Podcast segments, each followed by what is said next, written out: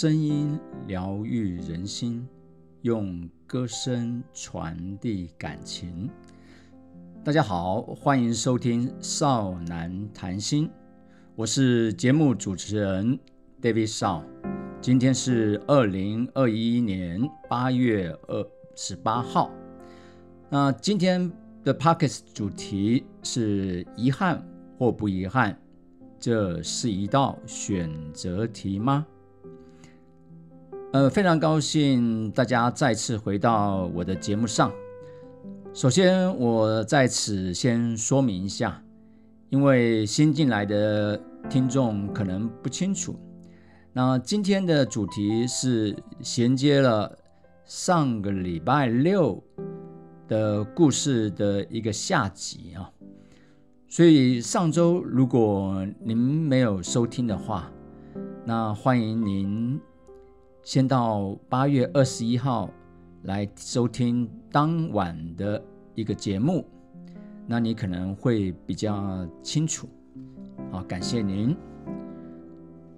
好，上个礼拜我所提到的有关于这个遗憾的故事呢，我讲到了从三种把我父亲转到台大医院。的一个过程。那父亲进入了加护病房之后，那我就送妈妈回家。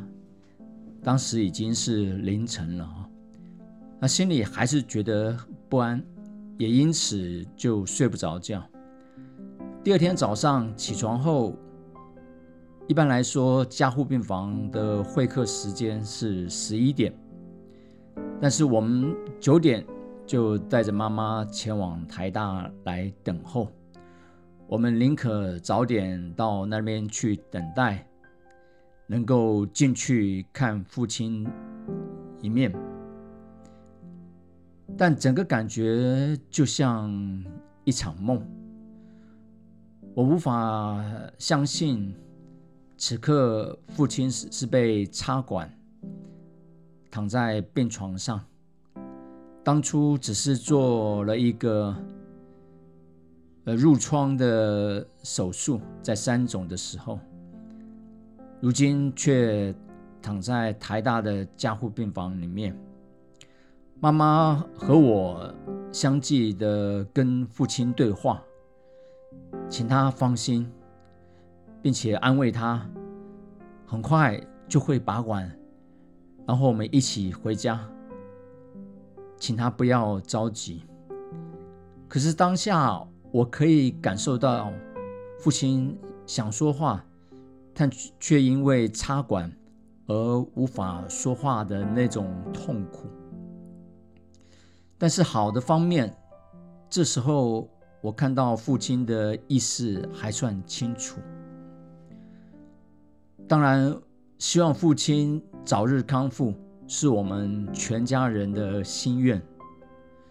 可是接下来照顾父亲的工作，我也不能完全的把他放在妈妈的身上。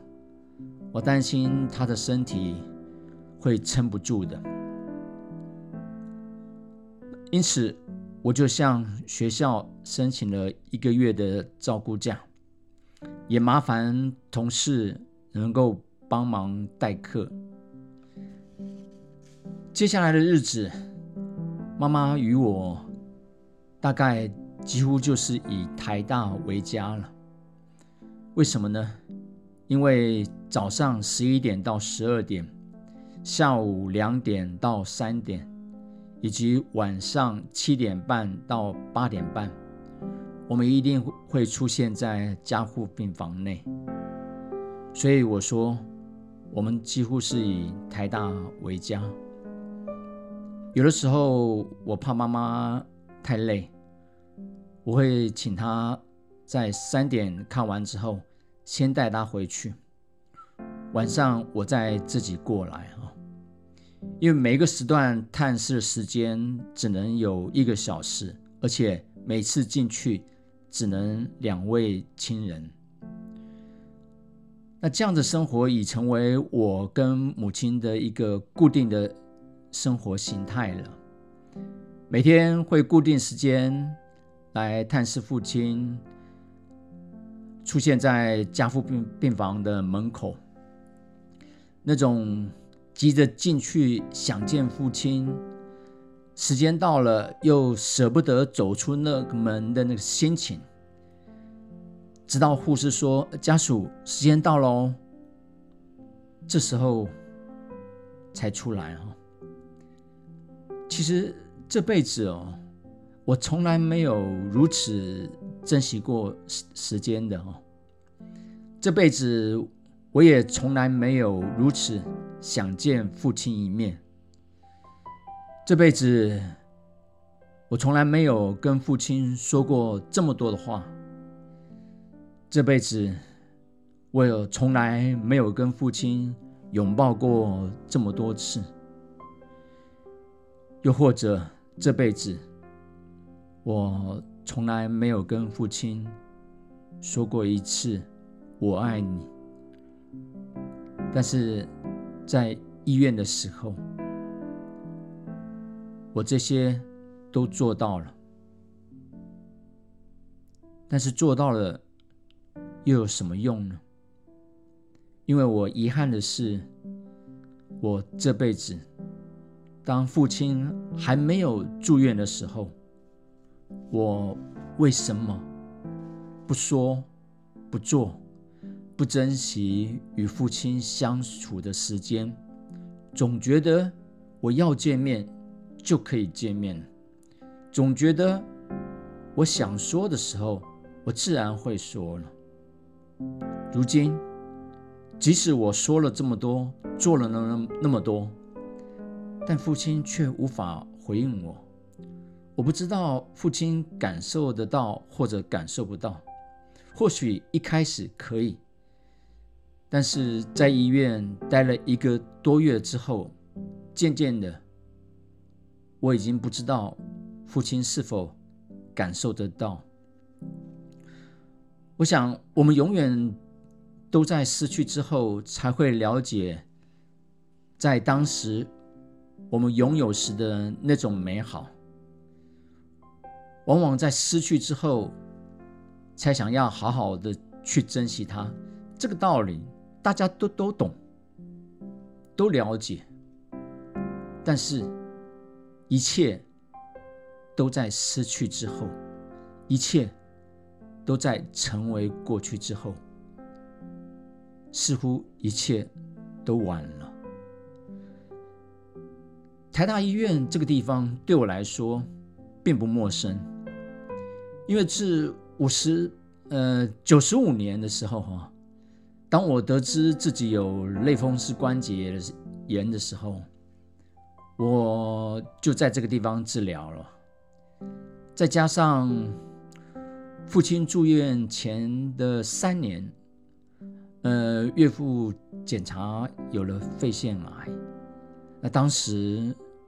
我也帮他从国泰医院转到台大来做治疗，所以那个时候也常常的跑台大，因此台大这个环境对我来说非常的熟悉，不论是旧院区或者是新院区啊。可是有一点我却不太熟悉的是，我对于半夜接到电话这件事情。却是很陌生，而且很紧张的，因为有天半夜电话铃声响，台大传来爸爸病危的通知。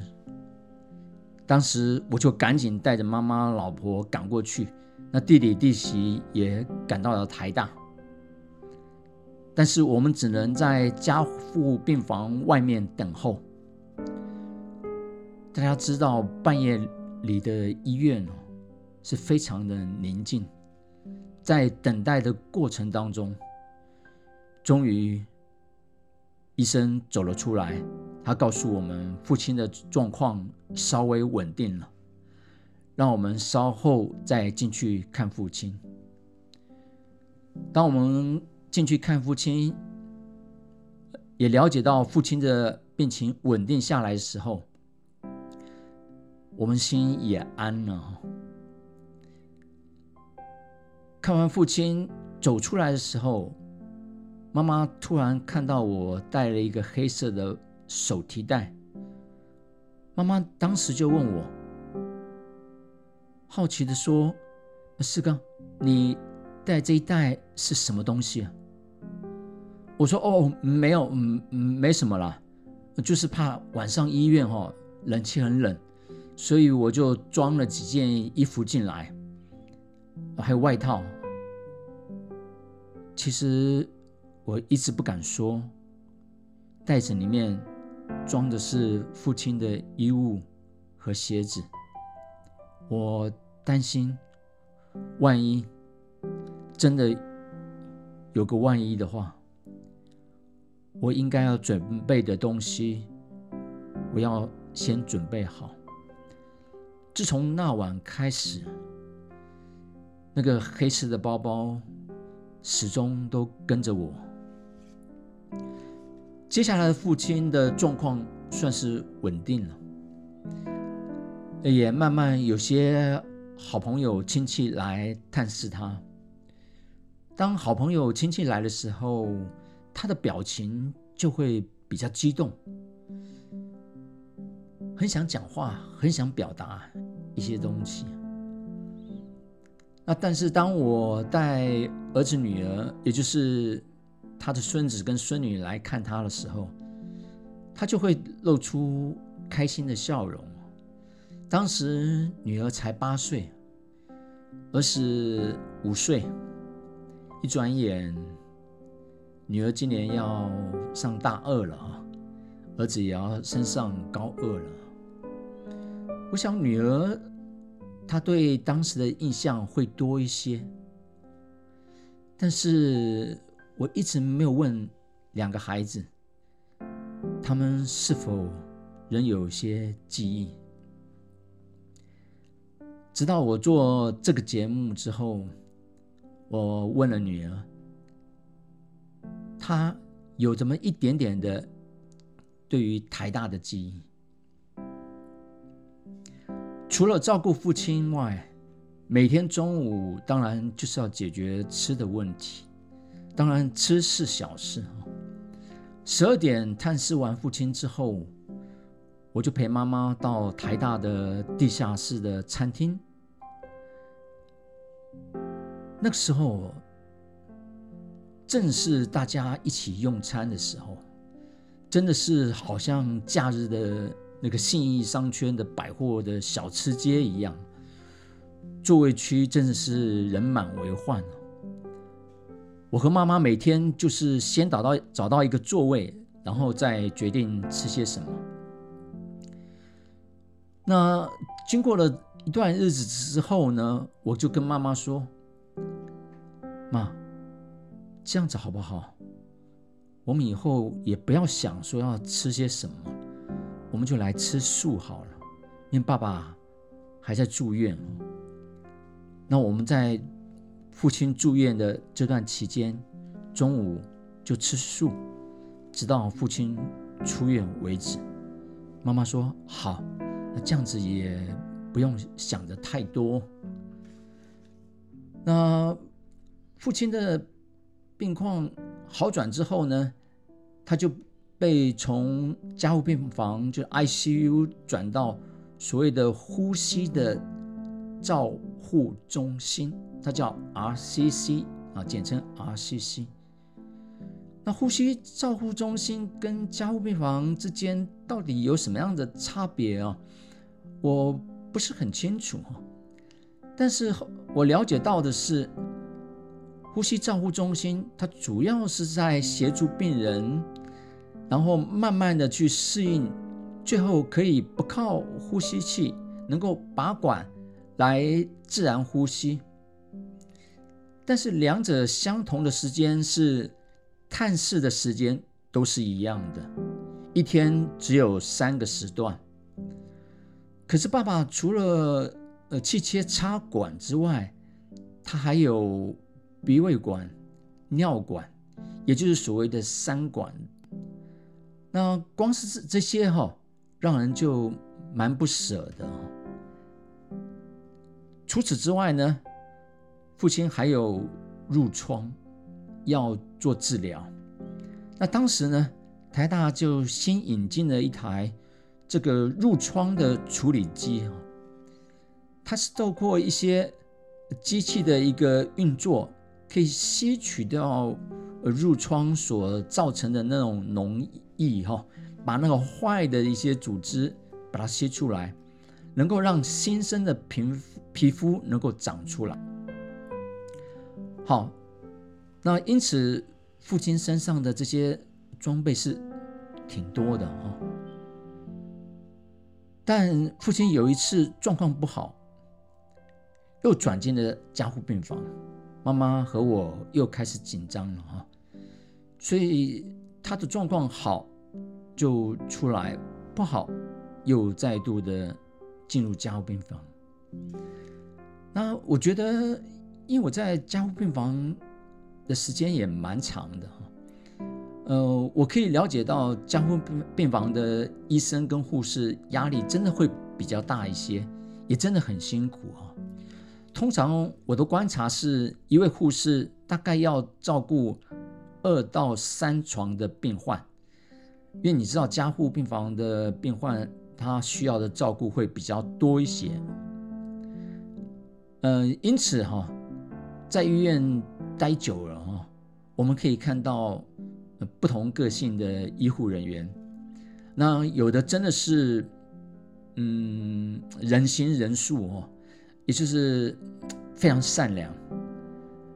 那当然，有些人我不能说呃有错啊，他们只是就是把工作做完做好。嗯，我永远记得有一次啊。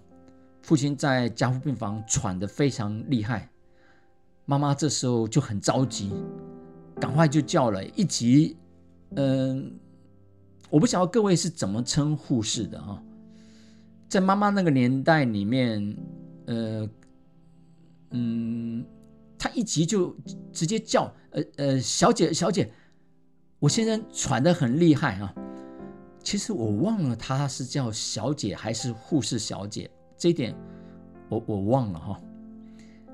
总之，爸爸喘很厉害，他叫了护士小姐，你可不可以麻烦来看一下？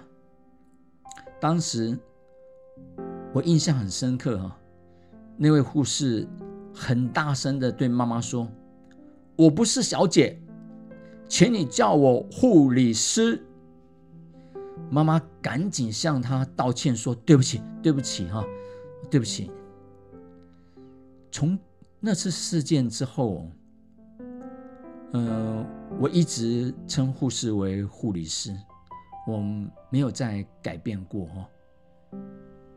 我印象真的非常非常的深刻哈。其实父亲的主治医师人很好，很亲切啊。那但在加护病房里面，我们天天要面对的。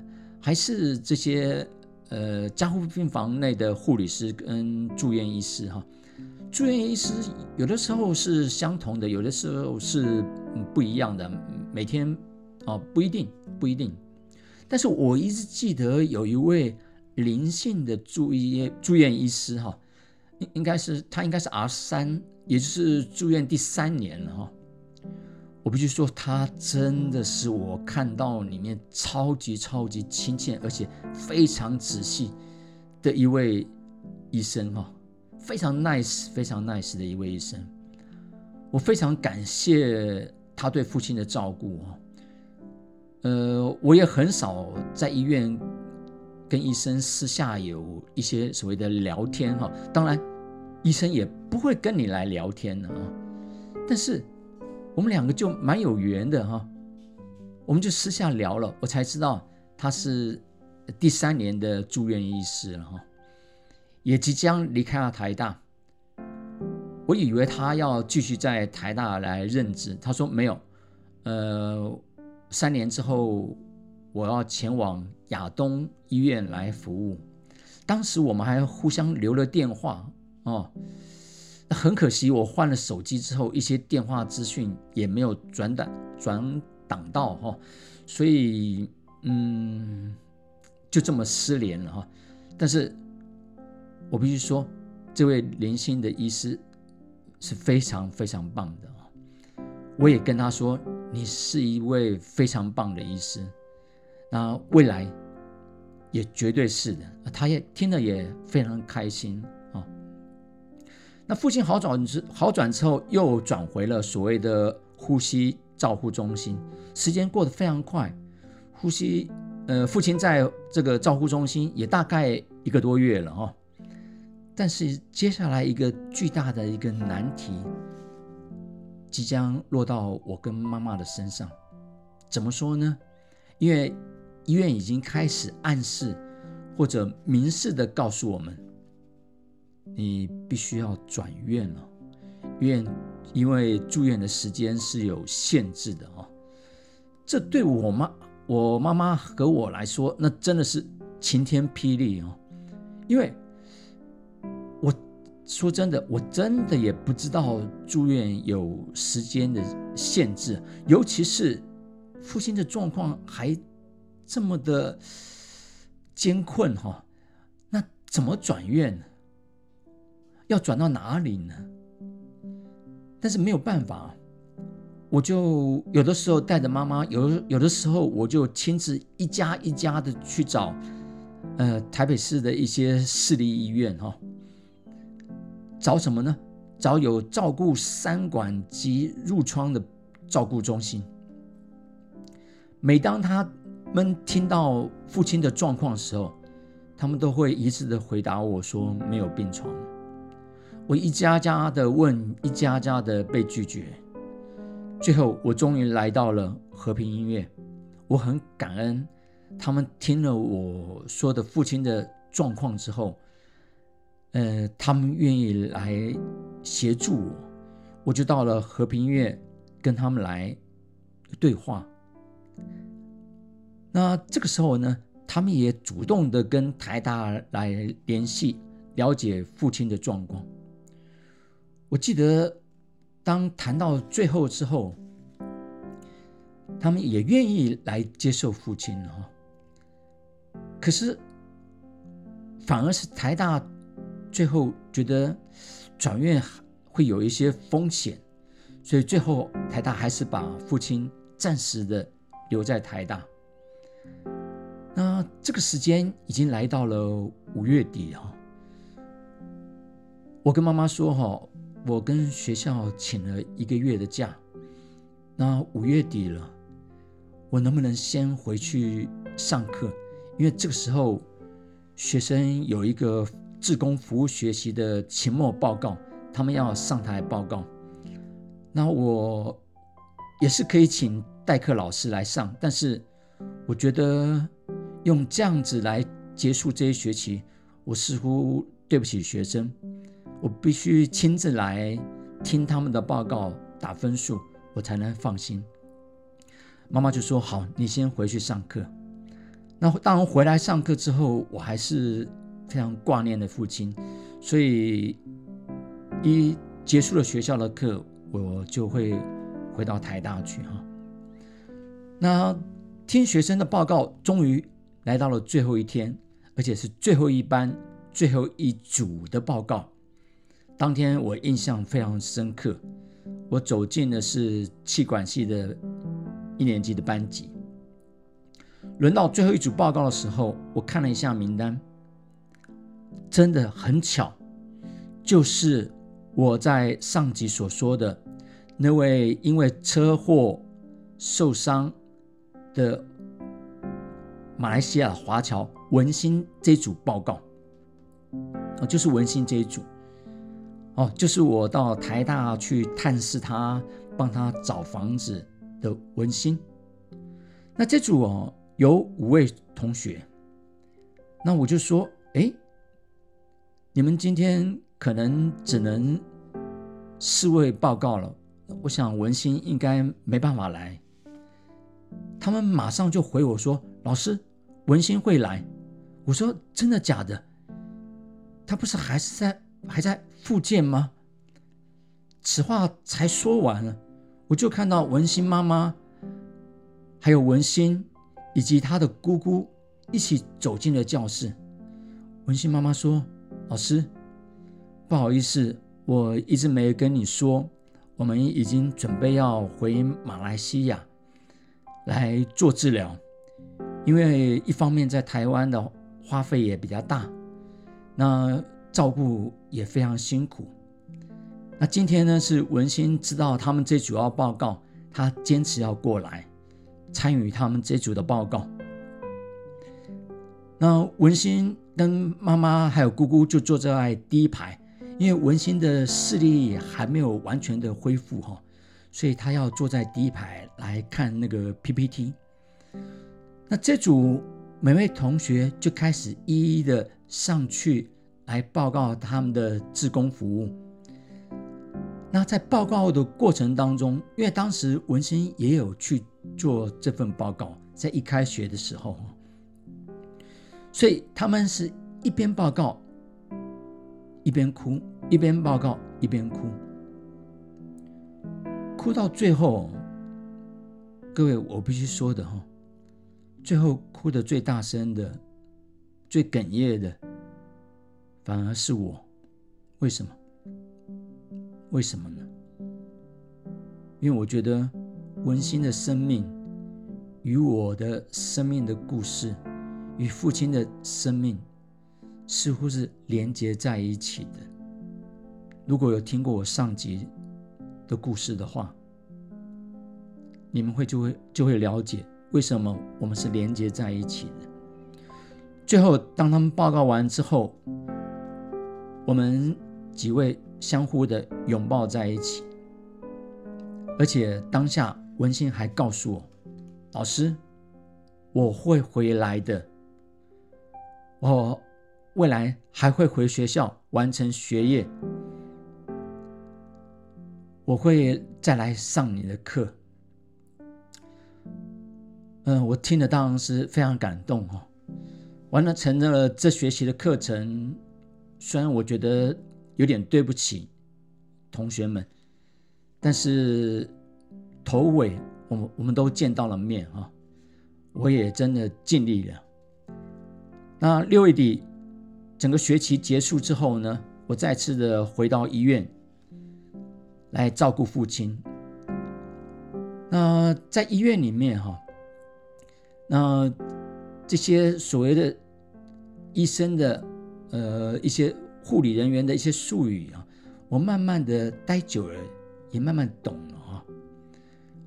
那当我熟悉之后，前面提到的。我希望爸爸转院这样的事情哈，可是到了台大希望我们转院哈，到了七月的时候，爸爸状况也稳定了。那透过有人的协助哈，爸爸也从台大的呼吸的呃这个所谓的照顾中心呢，转到了一个呼吸的治疗的病房，它是属于那种普通的病房啊，一般的病房。但是，但是它却却是专属于夫妻照顾的病房，所以这个好消息是什么？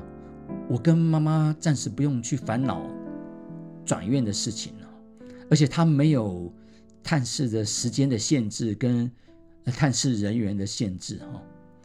那刚好又到了放暑假期间，两个孩子也可以常常来看看爷爷，虽然爷爷是。还是一样没办法说话。前阵子哈，我在新闻上看到了说，因为 COVID-19 所衍生出那个家属去签署那个 DNR 的那个事件哈，就是放弃急救治疗。嗯，我想大家在这个问题上，嗯，可能比较会有一些压力啊，就是。当我们真正要去签署这个东西的时候，我们签署自己的放弃 DNA 啊，或许比较没有压力，但是要签署亲人的这个 DNA 的时候，多少我相信都会有压力的哦。所以当时父亲，我也跟爸妈妈决定了哈，不希望父亲有太多的一些。的痛苦，所以我们也签署了 DNA。那甚至哈，我台大医院的朋友，也就是安宁病房的护理长王玉王护理长，他也是我多年的好朋友，他也来探视过父亲。他曾经暗示过我，嗯，是否要采取安宁的疗护。说真的哈，我自己在上课的时候，我也会谈这一块，但是当谈到别人的时候，自己心里却没有什么压力。可是当当要谈到自己父亲的时候，似乎总是觉得。我我我相信爸爸会好起来，尤其是妈妈，她意志真的是非常坚定。我连万一父亲会怎么样了这件事情哦，我都不太敢跟他谈。就如同我说的，那黑色包包里面装的是父亲的衣物，我始终不敢告诉他。那因此哈，所以父亲住进这个所谓的。呼吸治疗病房之后，我们也请了一位二十四小时的看护来照顾爸爸。那我跟妈妈就早上坐着公车过来，晚上坐着公车回家，好像上下班的往来医院啊。那父亲状况虽然稳定了，但是他的表情也少了，没有什么激动，也没有什么笑容，也没有什么痛苦的表情，只是有时候。会比较喘，那护士、护理师会固定的来做这个抽痰。那我在医院待久了，有的时候护理师在忙，我也会来帮父亲抽抽痰。那这样的一个过程哦，就一天一天的，慢慢的、慢慢的往前进哈。那天气慢慢的。开始转凉了，一转眼之间，从四月爸爸手术住院，到了十一月了，父亲住进台大也大概半年的时间了。那父亲在台湾没有亲人哈，因为他是跟着部队来到台湾的，他是黄埔军校二十二期毕业的。也就是黄埔军校在大陆办的最后一期啊，那接着就跟着部队一起来到台湾了。父亲打过古林头的战役，八二三的炮战，他跟的部队是第十二兵团司令的胡琏将军。那胡琏将军是一个非常有名的战将。那父亲在古林头战役当中也有受伤过，但是存活下来了。天气慢慢的转凉，父亲的病又开始转坏了。医院有一天半夜又告知，爸爸转进了加护病房，但这次不再是台大的新院区，而是旧院区。我们接到电话，又马马上的赶过去了哈。那第二天接近中午的时候，嗯，妈妈这边的亲人。也相继的从台北、台中、台南、高雄赶过来了，有舅舅、阿姨、姨丈们啊。那因为妈妈是家中的老大，中午陪大家吃了在台大医院的地下室吃了饭之后，两点，那亲人就相继的进去看了父亲。到了三点，会客结束之后，大家聊了一会，安慰了一下母亲之后，大家也就。慢慢的离开了哈，当下就剩下我弟弟、妈妈、弟媳跟老婆在现场。我记得很清楚，我跟妈妈说：“嗯，妈，我们就不要离开了哈。”我当时有一种很深深的感觉，感觉父亲就要离开我们了。那此刻父亲的状况似乎是入院以来最……糟糕的时候，我相信妈妈也感受得到。那说真的，在医院照顾父亲半年多哈，我从来不觉得他会离开我，可是今天的感受却特别深。我我不知道这样讲对不对，或者是呃近不近哈？就是呃，我我感受他要有那种离开的那种感觉，所以我们就在加护病房外面等候，大家都静静的等，因为不能进去啊。想要闭上眼睛也也睡不着。到了七点半的时候，我们又进去了。到了八点半的时候，我问护理师说：“我们可以留在这里陪父亲？”他说：“不行，医院有规定。”我心里想：我我都已经感受到父亲要离开了，我却只能在外面等候通知。呃，我我说真的，我真的我知道是这是医院的制度，但是我。就是不能理解啊，不能理解。但是我们不能难为护理师，毕竟这是他的工作。所以走出病房之后，我告诉了自己，我也告诉了我老婆哈。嗯，我我想说的是哦，如果我或者是我的家人意识到我生命即将要结束的时候，拜托，请帮我带回家。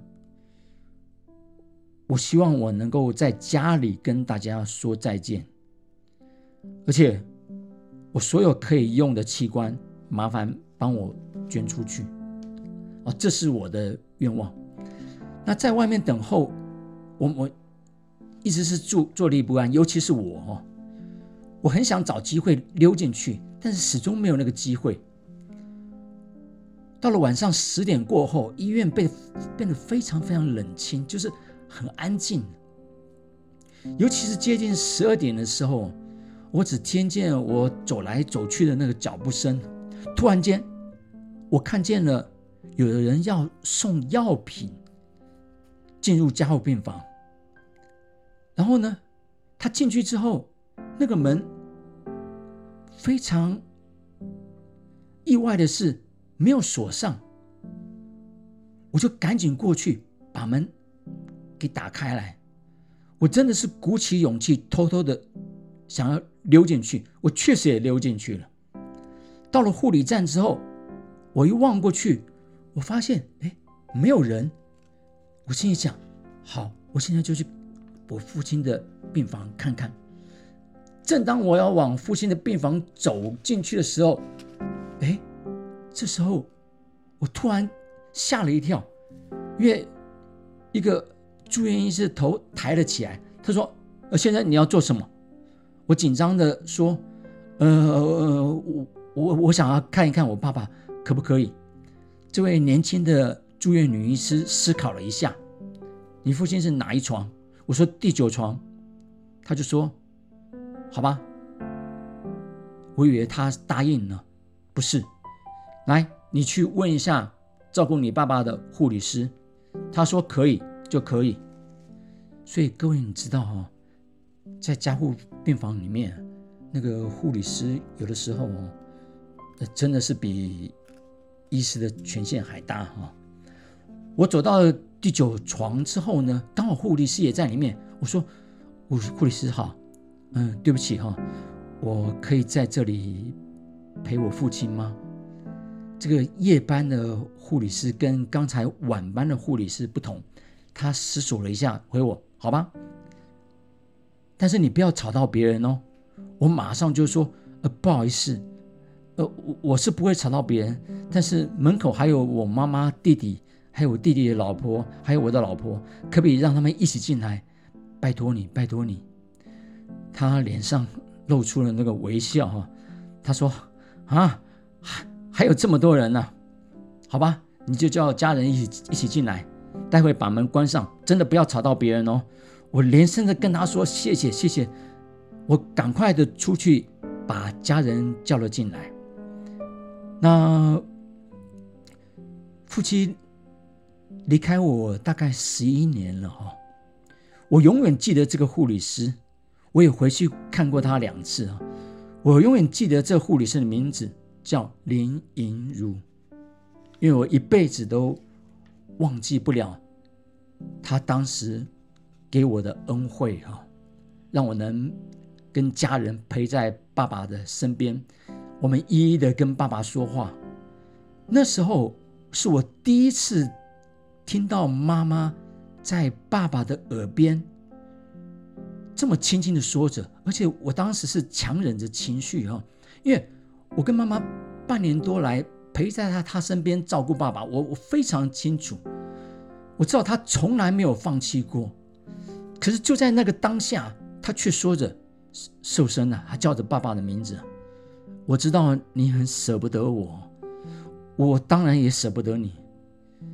他带着一点那种、那种有点啜泣的声音，哈，他继续说：“我会坚强的活下去的，孩子们也会照顾我。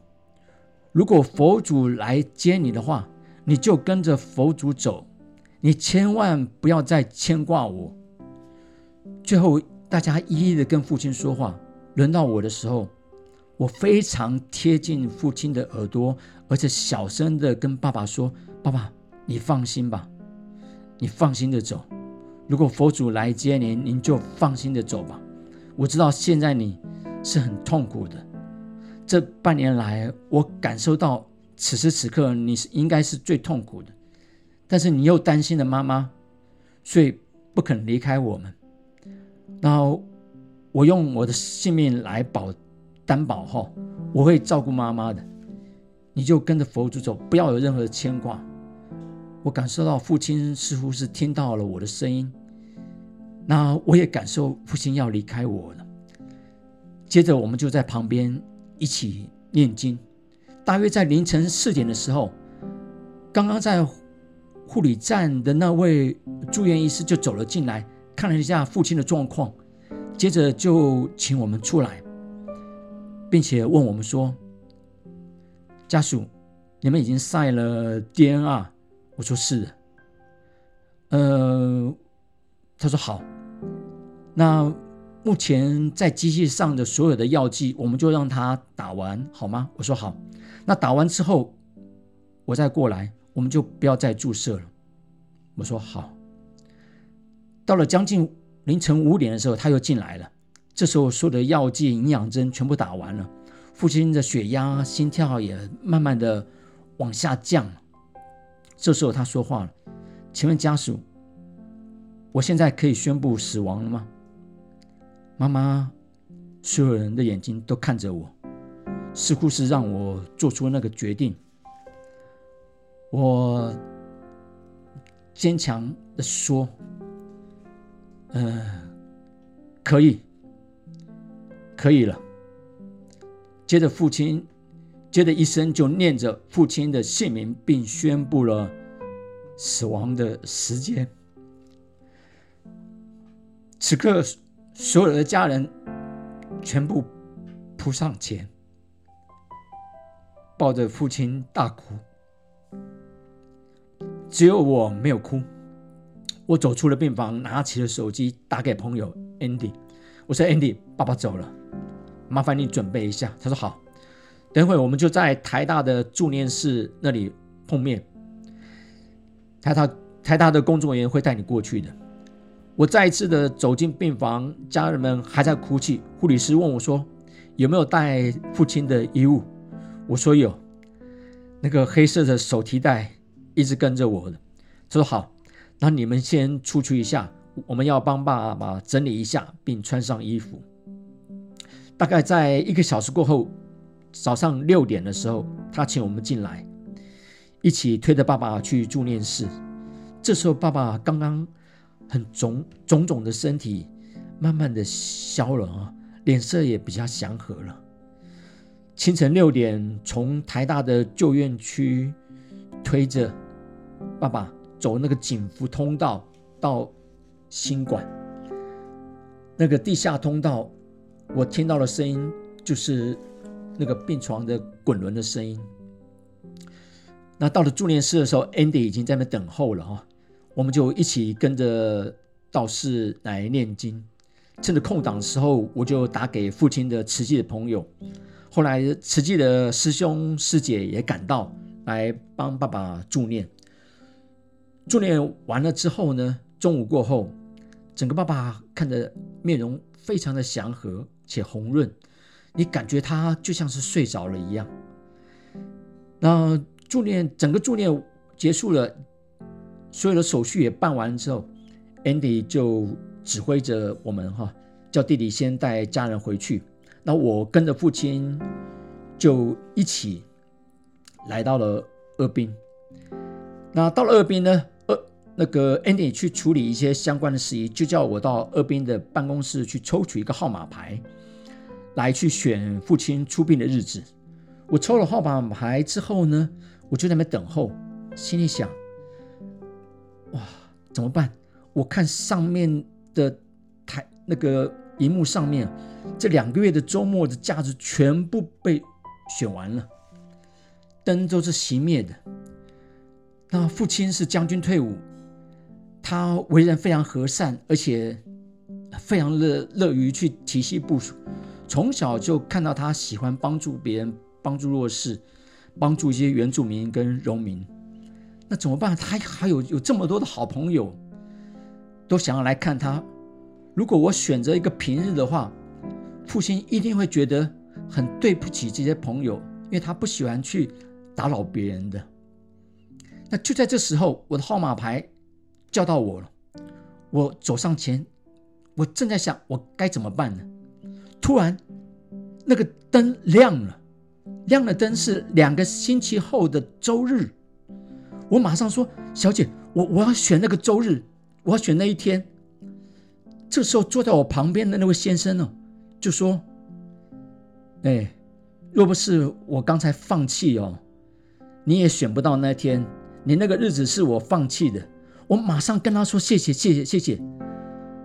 我想冥冥之中哦，爸爸也也在保佑着我。那个日子出殡那天也刚好是一个农民节。那接下来日子哦，我告诉自己，我要很坚强，除了要好好照顾母亲以外。”我要还要好好处理父亲的后事，我要跑行政院、跑国防部、跑所有的的一些单位啊！为什么？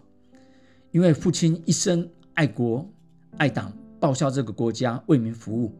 我最后的希望是能够帮他覆盖国旗跟党旗，而且请三军的乐仪队来帮他抬棺。那我花了两个时间跑了所有的的一些单位。我终于做到了。父亲在出殡那天是覆盖了国旗跟党旗，由三军的仪队来覆盖，整个仪式都由三军的乐仪队最后引领之下完成了父亲的一个火葬。那我想，我真正开始哭泣的时候，是我帮父亲。办完了整个后事之后，这个时候我才感受到，我好像接下来什么目标都没有了。之前还有帮爸爸办好后事的目标，现在的我，我不知道我要做什么。这时的我，我才真正感受到，我是一个没有父亲的孩子，我才真正理解到什么叫。没父亲，就像天塌下来一样。我回到学校上课，我整个人像是游魂一样。我到了教室，在上什么，我不清楚。但是下课回到研究室之后，我就哭。每天反复做同样的这样的事情，直到有一个班级，一年级的一个班级。这个班的学生很特别，每个人，大部分的人写了一封信给我。大概我尤其记得很清楚那个内容，有封信是这么写的：“老师，我知道你很难过，要是换做我，我也会不知所措。但是老师，你平常教我们要学习如何接纳跟放下，这个时候。”你正是需要去放下的时候，因为你还有你爱的家人，因为你还有你需要照顾的家人。大家相信吗？上面那段话是一个大一的学生写给我的，他们用平时我教他们的东西回过头来教我。我觉得我该振作了，我该走出来了。所以我的学生是把我带出遗憾的、走出伤痛的最重要的贵人。但是人要马上的走出伤痛跟遗憾，这似乎是不可能的事哦。我想要面对伤痛，是走出伤痛的第一步。我开始去翻父亲整理好从小大到大的照片，我边翻边哭，但是我没有停下来。我开始去看父亲的自传，那时候我哭得更伤心，因为我在医院陪父亲的半年当中，我觉得我和父亲更亲近了。但是当我看了父亲的自传之后，我才发真正的发现，原来。我自己好像父亲，原来我好想学习成为父亲这样的一个角色，他就像是我的一个模范。小学四年级之前，父亲在外岛服务。说真的，我一年只见到父亲两次，所以父亲对我而言是陌生的。在我心里面，他并不是占有一个重要的位置。但此刻，我才真正发现，父亲在我心里。是如此的重要，我是如此的爱他，却在他生前的时候，我一点都没有表达出来。我想，这应该就是我最大的遗憾吧。那我真正走出伤痛，那是在父亲离开我三年之后我带着父亲的东西，一些东陪陪着母亲回到爸爸的浙江老家崇安县，也就是。千岛湖，我告诉爸爸，我带你回家了，也祭拜了爷爷奶奶，见了父亲的亲人。我想，我应该完成了父亲的心愿。我认为此时此刻，父亲已经完全的住在我的心底，他在天上保佑着我以及我们全家人。因此，我觉得有时遗憾跟伤痛，它就像是我们人生的一个导航仪啊。与其说我们要去克服它，去或者去逃避它，不如说让我们来拥抱它嘛。各位，不论你是认识我的或者不认识我的听众啊，让我们一起学会珍惜拥有时的美好，也期待我们下周大家能继续来收听我的节目。今天节目我们就到这边结束，谢谢大家，感恩，再见。呃，各位听众，呃，很不好意思，今天在情绪上并没有控制的很好，但虽然如此，我还是想献上一首张学友的歌给大家。这首歌叫做《我真的受伤了》。欢迎大家聆听，我们下周六晚上九点再见。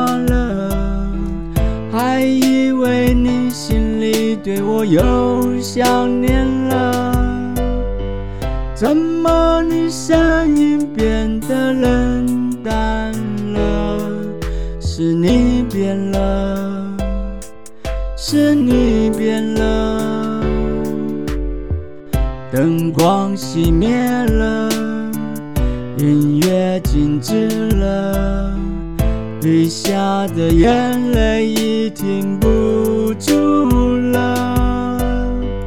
天下起雨了，人是不快乐，我的心真的受伤了。